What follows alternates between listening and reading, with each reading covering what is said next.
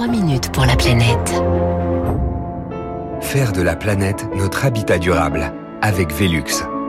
Bonjour Baptiste Gabory. Bonjour François, bonjour à tous. Nous sommes donc le 8 juin, journée mondiale des océans. On le sait, ils subissent de plein fouet le réchauffement climatique, euh, acidification, hausse de la température de l'eau, perte d'oxygène.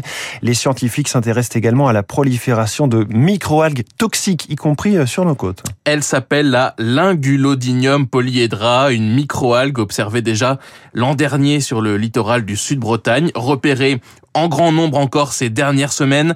Maude Lemoine est biologiste à l'Ifremer à Nantes, coordinatrice nationale du réseau de surveillance du phytoplancton et des toxines dans les coquillages. Cette microalgue, on la voit euh, régulièrement en, toute petite quantité euh, sur le littoral métropolitain. Et ce qui euh, attire notre attention depuis l'année dernière, c'est que là, elle est en, en- elle fait des efflorescences. Autrement dit, elle se développe et pour atteindre de très fortes concentrations dans l'eau de mer. Donc l'eau en Bretagne Sud prend des couleurs marron-rouge puisqu'on atteint plusieurs centaines de milliers de cellules par litre d'eau de mer. Eau parfois aussi des odeurs nauséabondes constatées donc ces derniers jours sur le nord de la Loire-Atlantique et dans le Morbihan.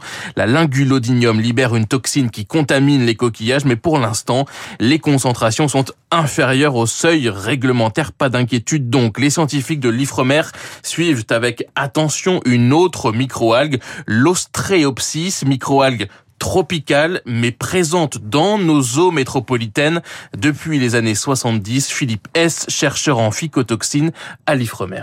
En 1972, on l'a observé pour la- une première fois sur les côtes méditerranéennes de la France métropolitaine. En 2000, ça a commencé à faire des efflorescences qui ont vraiment embêté les personnes qui allaient à la plage, les surfeurs, les baigneurs. L'année dernière, on l'a vu sur les côtes du golfe de Gascogne. C'est quand même euh, une côte euh, qui n'était pas encore euh, réputée si chaude que la côte méditerranéenne. Donc c'est un des exemples d'une microalgue qui émerge probablement en lien direct avec le changement climatique.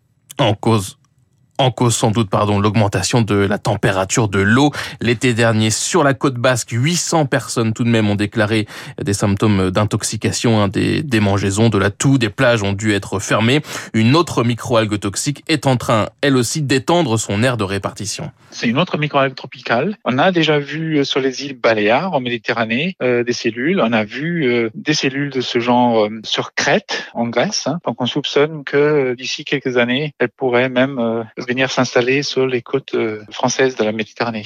Cette microalgue, c'est la Gambière discus, favorisée par l'acidification des océans. Elle apporte à ciguatera, c'est une intoxication euh, alimentaire, hein, via donc la consommation de crustacés ou même de poissons. Alors on n'en est pas encore là sur euh, nos côtes, mais d'autres microalgues bien plus connues sont elles sous surveillance, notamment Dinophysis, Maud Lemoine. Dinophysis a un cycle de vie assez complexe. Il, il a des proies et les températures à venir dans le cadre du réchauffement climatique vont être favorables à ces proies. Et donc, s'il y a plus de proies, potentiellement, Dinophysis aura plus de possibilités de se développer. Et donc, les conditions favorables à Dinophysis seront existantes jusqu'à l'horizon 2100. Dinophysis responsable chaque année sur le littoral de fermeture d'exploitation conchilicole, d'interdiction de la pêche à pied, donc avec des conséquences économiques importantes. Faut-il s'attendre à une prolifération de Dinophysis Difficile à dire pour l'instant. On a des années où tout le littoral est touché par des fermetures de zones conchilicoles suite à des contaminations des coquillages par ces toxines. Et euh, il y a des années où seuls euh, quelques secteurs sont touchés, comme cette année en 2022. Les fermetures sont assez sporadiques. Il y en a en Sud Finistère, il y en a un tout petit peu dans le Morbihan et en Loire-Atlantique, et c'est tout. L'enjeu, c'est donc de mieux connaître ces microalgues. L'Ifremer vient d'ailleurs de créer une nouvelle unité de recherche, Phytox, spécialisée donc sur ces microalgues toxiques. Et vous l'avez compris, cette chronique était aussi un défi de prononciation. Lingolodinium, polyhedra, Bravo. ostropsis, phycotoxine et gambière discus. Merci.